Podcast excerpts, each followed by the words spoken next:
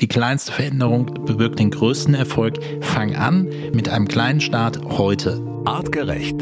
Health Nerds. Mensch einfach erklärt. In acht Schritten alte Gewohnheiten dauerhaft ändern. Verhaltensmuster wissenschaftlich erklärt. Das ist der Titel unserer aktuellen Health Nerds Podcast Folge. Und ähm, Leute, es ist der Hammer.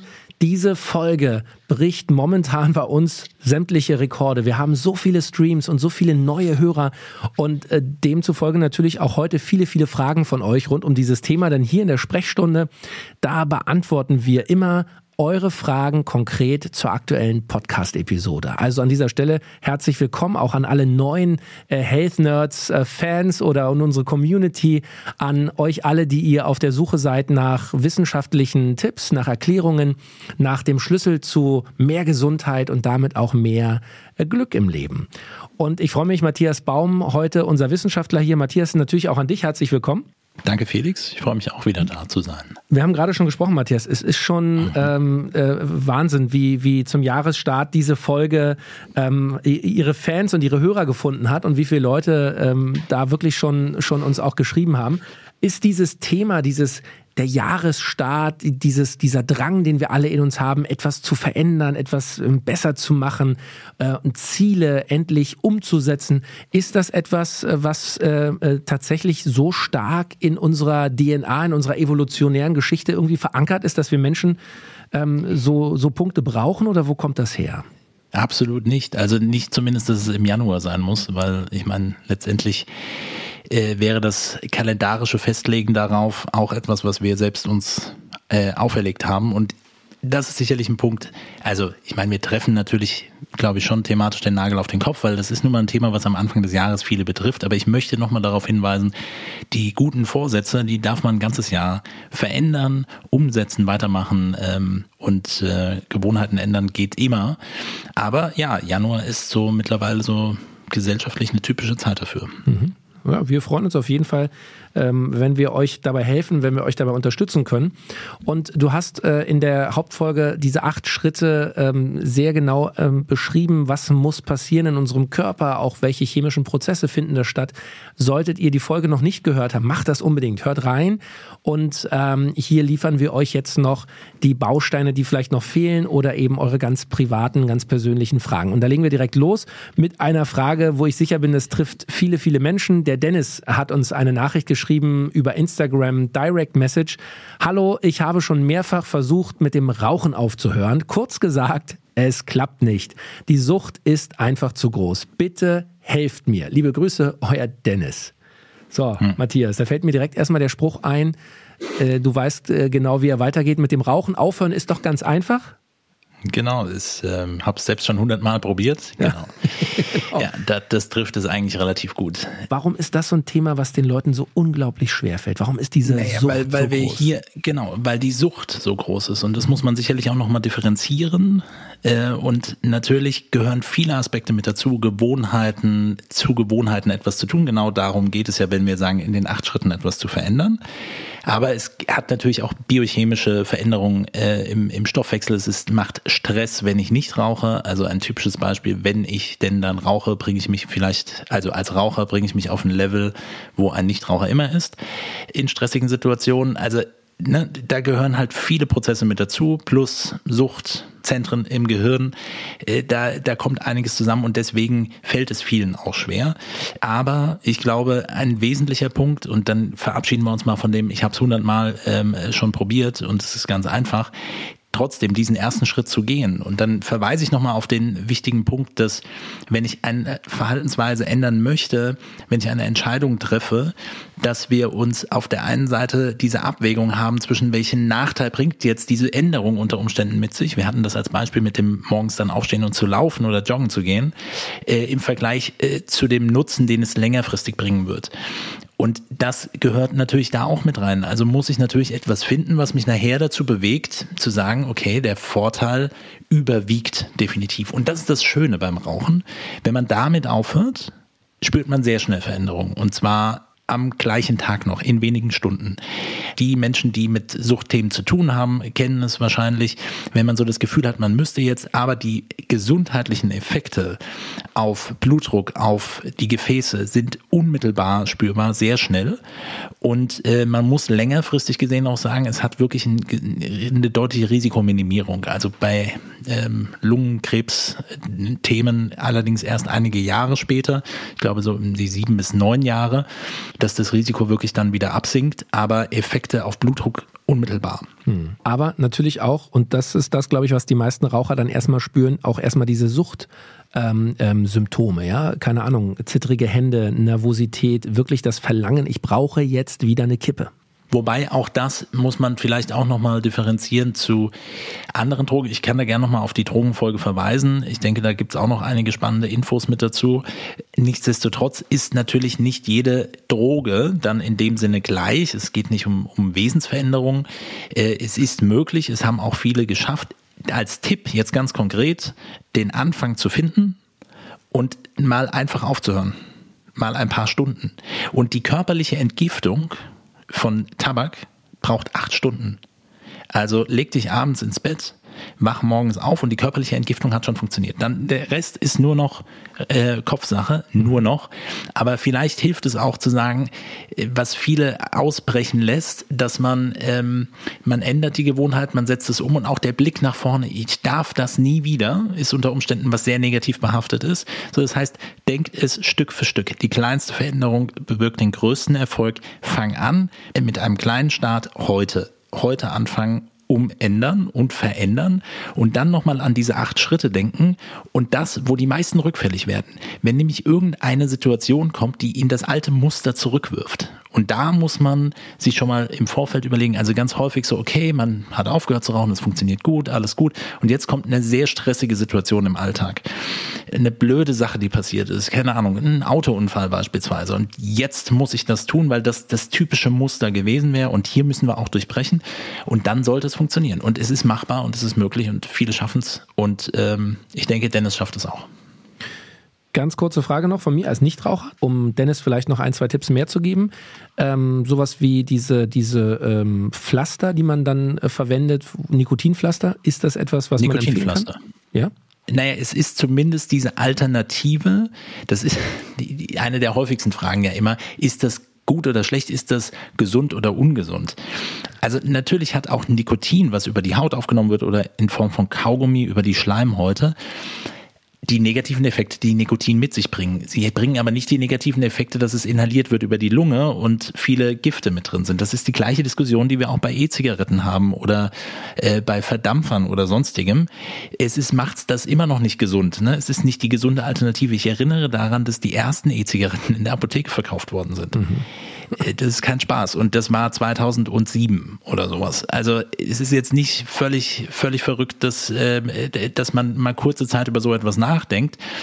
Bedeutet, es kann eine Überbrückung darstellen. Äh, und das wäre ja vielleicht für diese Extremsituation eine schöne Alternative, das damit zu gestalten. Mhm. Ich empfehle aber, wenn es wirklich auch gar nicht geht, also von daher habe ich das sehr schnell jetzt gesagt, dass das Dennis so machen wird, hier hilft einfach auch Unterstützung. Und das heißt entweder im Umfeld, ne, indem ich in meinem Umfeld mitteile, übrigens Leute, ich habe aufgehört zu rauchen, weil dann geht ja schon der Blick drauf, das, das und hilft in dem Falle natürlich auch. Oder gute Coaches und, und, und, und Therapeuten mal aufsuchen, die sich mit solchen Themen beschäftigen, die sicherlich noch eine ganze Palette mehr an, an, an Strategien haben, was man machen kann. Super. So, jetzt haben wir lange über das Rauchen geredet. Sorry Leute, wir äh, wollten ja. euch Nichtraucher vielleicht nicht langweilen, aber ich finde, es ist trotzdem spannend. Hier kommt direkt die nächste Frage. Die Niki hat uns eine sehr liebe äh, E-Mail geschrieben, ziemlich lang. Ich verkürze es ein bisschen. Erstmal hallo zusammen. Vielen Dank für die super Arbeit, die ihr mit dem Podcast jede Woche leistet. Ich bin großer Fan. Niki, vielen Dank. Freut vielen uns Dank. wirklich, wirklich sehr. Sie hat zwei Fragen geschickt. Die erste Frage, um Gewohnheiten zu ändern, ist es da nicht auch wichtig, einen Teil des Fokus auf das Mindset zu legen? Was ich meine, wenn mich negative Glaubenssätze daran hindern, überhaupt eine Veränderung herbeizuführen, wird es doch auch nicht klappen, wenn ich nicht daran arbeite, oder? Zu 100 Prozent. So ein bisschen darüber, was ich beim letzten Mal auch gesagt habe, wie könnte es besser werden? Ne?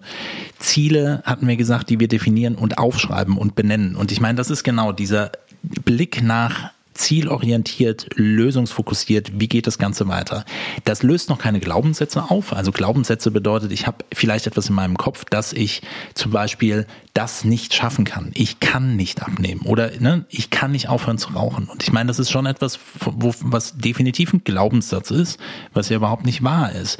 So, und von so etwas sich zu trennen, auch dafür gibt's ähm, Techniken und Möglichkeiten, aber man kann das sozusagen annehmen, beziehungsweise eben den, den, den Blick in Richtung Lösung richten und ähm, dadurch natürlich versuchen, lösungsfokussiert, emotional verknüpft dem Ganzen das positiv äh, zu untermauern und sich auszumalen, wo geht meine Reise dann mit dieser Veränderung hin.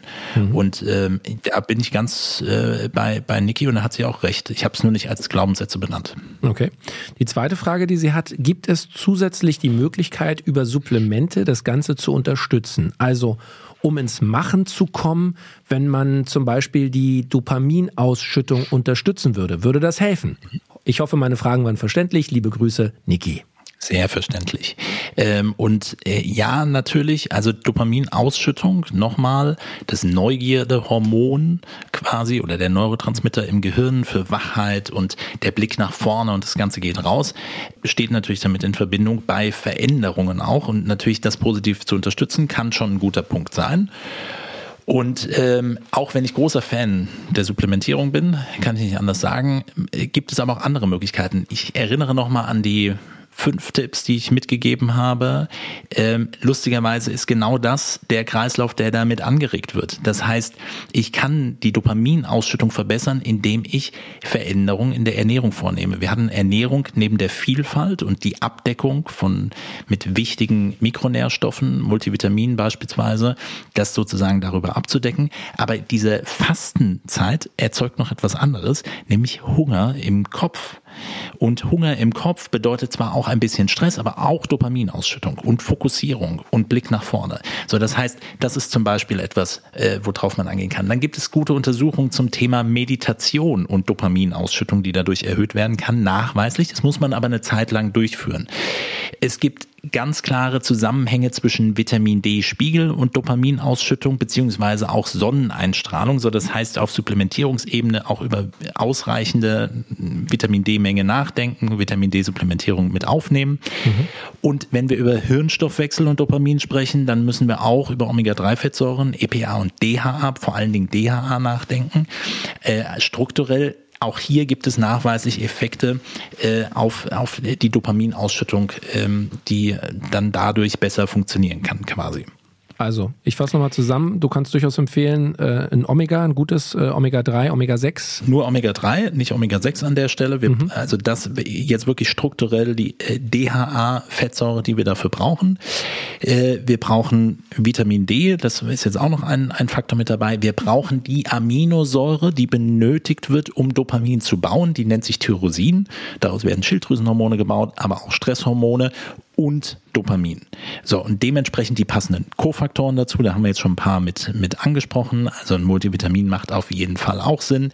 Äh, wenn ich das über Supplementierung gehen möchte, dann gibt es aber, wie gesagt, viele Sachen. Sonneneinstrahlung, Meditation, Schlafqualität, Musik, ist etwas, was super gut funktioniert. Und bitte, ähnlich wie ich es schon mal gesagt habe in der letzten Folge, dass es nicht sinnvoll ist, bei den kurzen Gelüsten sich die Belohnung sehr schnell zu holen, um eine Serotoninausschüttung zu bekommen. Ne? Also nicht immer nur, ah, jetzt habe ich das gemacht, jetzt darf ich mir was Süßes gönnen. Das nicht tun. Ähnlich ist es bei der Dopaminausschüttung auch. Das Smartphone Geschaue den ganzen Tag, schüttet Unmengen an Dopamin auf. Die wollen wir jetzt nicht haben. Wir wollen nämlich diese konstante, physiologisch gute Dopaminausschüttung haben. Und es macht keinen Sinn, weil dann hole ich mir morgens meistens einen Peak und dann flacht das über den Tag ab. Super, Wahnsinn. Äh, Matthias, also toll, was du uns hier wieder für. Äh, ich bin immer wirklich fasziniert, in welche Richtung du dich da auskennst und äh, zu jeder Frage hast du eine, eine sehr seriöse wissenschaftliche Antwort. Und äh, da kannst, kannst du direkt hier äh, weitermachen. Die nächste Frage kommt äh, von Johanna. Sie schreibt, liebe Health Nerds, könnten Methoden wie Akupunktur oder auch Hypnose dabei helfen, seine Ziele endlich zu erreichen? Ich meine zum hm. Beispiel Ziele wie Abnehmen oder auch äh, Suchtthemen. Danke, Johanna. Johanna, vielen ja. Dank erstmal für deine Nachricht. Ähm, spannend. Äh, ist ein Thema, können wir, mhm. glaube ich, auch mal eine ganze Folge machen. So, ja, auch die, die äh, traditionelle chinesische Medizin, da haben wir auch noch nicht äh, drüber gesprochen, aber lass uns konkret hierbei bleiben, Matthias. Akupunktur und Hypnose, sind das mhm. Themen, die wissenschaftlich ähm, in irgendeiner Form gut untersucht sind, wahrscheinlich. Aber was, was ist die Meinung? Dazu? Also ja, genau. Es, es, es ist untersucht. Jetzt muss ich gestehen, dass ich in beiden Feldern nicht therapeutisch äh, tätig bin oder mich äh, intensiv äh, damit auskenne.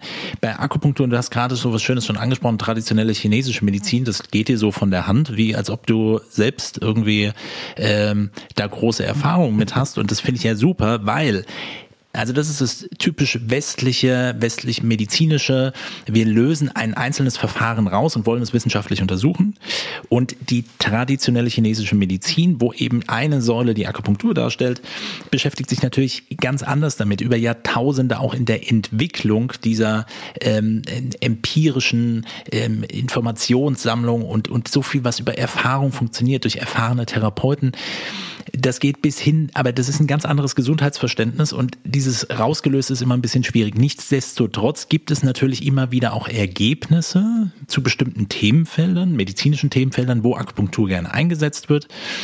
Äh, und ähnliches auch in Richtung Hypnose. Das hat jetzt mit TCM nichts zu tun, aber auch hier gibt es natürlich viele Untersuchungen. Jetzt komme ich aber auf die Fragestellung zurück, kann es mir helfen beim Abnehmen? Weil das ist das, was man wahrscheinlich auch jetzt am Anfang des Jahres, äh, wenn ihr dann nämlich dann doch das macht, was Dopamin ausschüttet, nämlich in Social Media unterwegs zu sein und äh, durch irgendwelche Feeds durchgeht und dann irgendwelche Anzeigen bekommt, wie mach Hypnose, um dein Zielgewicht zu erreichen oder Akupunktur oder ne, gibt es mhm. sicherlich draußen. Aber was sich zeigt, ist eben schon, dass die Entscheidung dafür, zum Beispiel einem so einem Konzept nachzugehen, bedeutet, ich zahle einen gewissen Betrag.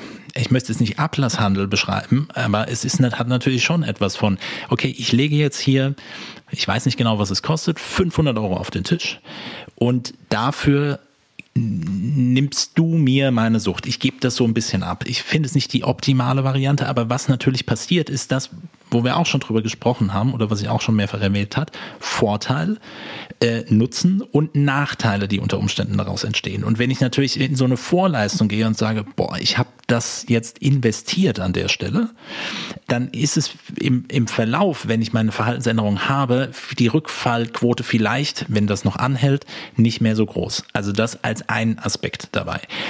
Kurzum, es kann unter Umständen helfen. Ich würde aber empfehlen, individuell auch die Konzepte mir anzuschauen, was wird gemacht, weil oftmals sind es auch wirklich umfangreichere Konzepte, wo Akupunktur beispielsweise ein Teil mit dabei ist. Ich würde mir das mit anschauen und wenn es um Akupunktur geht, würde ich ehrlicherweise TCM-Therapeuten äh, bevorzugen, die sich da intensiv auch mit über Jahre auch mit beschäftigt haben. Meine Einschätzung dazu, ja. Ja, ich finde es ein spannendes Thema. Also da können wir, glaube ich, wirklich mal eine separate Folge auch machen zum Thema Akupunktur, Hypnose ja. oder eben äh, TCM. Ich würde, wenn mich jemand fragt, den Rat geben, probier es doch einfach aus. Ja, also schau, dass du jemanden findest, dem du da auch vertraust, der auch äh, das gut kann und vielleicht hilft es dir in deiner äh, speziellen Sucht oder in deinem äh, speziellen ja. Ziel äh, das Ziel zu erreichen, weil es vielleicht auch bei dir etwas aktiviert. Ich bin hier bei einem Experten, der hilft mir, der unterstützt mich dabei. Gemeinsam mit ihm gehe ich diesen Weg bin ich voll bei dir. Auf, auf der anderen Seite ist es aber natürlich so, kann man auch nicht bei allem sagen, ja, probier es einfach mal aus. Ne? Ja, man muss natürlich die Dinge möglichst auch untermauern. Also, ne, wenn wir es, also auch bei uns, wenn wir über ähm, ähm, Supplements sprechen, muss natürlich dahinter stehen, warum macht das jetzt an der Stelle auch Sinn? Das heißt, es gibt natürlich auch viel auf dem Markt, wo man sagt, na ja, braucht man vielleicht nicht unbedingt. Mhm. Und ähm, diese Differenzierung, ich kann das schon verstehen die Unterstützung insgesamt, wenn man eine Art Therapeuten, Coach hat, ähm, Gesundheitsberater hat, der begleitend irgendwie damit dabei ist, der genau solche Aufgaben auch erfüllen kann, draufschauen kann und eine Einschätzung dazu geben kann. Das ist sicherlich eine Möglichkeit, die, ähm, die, die sinnvoll ist. Ähm, klar, man darf auch Dinge probieren und mal testen und das ist ja auch eine Empfehlung. Ich würde aber auch mit den Dingen anfangen, die nicht viel kosten ob man jetzt genügend Geld hat oder nicht, weil äh, dieses, das ist nämlich der letzte Punkt, den du eben noch gesagt hast, dieses Abgeben. Ich gebe dir meine Problemstellung und ich zahle dich dafür und dann löst du mein Problem. Äh, äh, es wird so nicht funktionieren. Das heißt, die beratende Funktion super gut, aber es bleibt, die Lösung muss bei dir selbst sich entwickeln. Und äh, das ist ein wichtiger Aspekt wenn man jetzt insgesamt auf Therapienmöglichkeiten schaut, dass man nicht allem immer hinterher rennt. Das heißt, die Empfehlung, die wir hier geben, gerade auf Ernährungs-, Bewegungsebene, sonstige Lebensstilinterventionen, die kann man austesten, kann man probieren und kann dann den nächsten Step weitergehen. Matthias, ganz herzlichen Dank für deine wissenschaftliche Expertise alte Gewohnheiten dauerhaft ändern, Verhaltensmuster wissenschaftlich erklärt. Darum geht's in unserer aktuellen Podcast-Episode hier bei den Health Nerds. Nächste Woche gibt's ein neues Thema. Ein äh, spannendes Thema bin ich sicher und wir freuen uns, wenn ihr weiter uns treu bleibt, eure Fragen schickt, gerne auch zu diesem Thema, wenn ihr noch Fragen habt. Wir werden alles beantworten, ähm, auch schriftlich und sagen Dankeschön für, ja, für diesen tollen Jahresstart 2023. Matthias, bleib schön gesund. Ich freue mich auf nächste Woche. Vielen Dank. Der Mensch im 21. Jahrhundert. Wohin hat uns die Evolution geführt?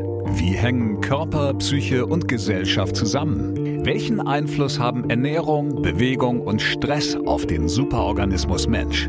Mit spannenden Gästen besprechen die Health Nerds von Artgerecht komplexe wissenschaftliche Fakten und Erkenntnisse der Evolution für dauerhafte Gesundheit durch einen artgerechten Lebensstil in der modernen Welt. Mit praktischen, sofort anwendbaren Tipps und cleveren Lifehacks. Health Nerds. Mensch einfach erklärt. Ein All Ears on You Original Podcast.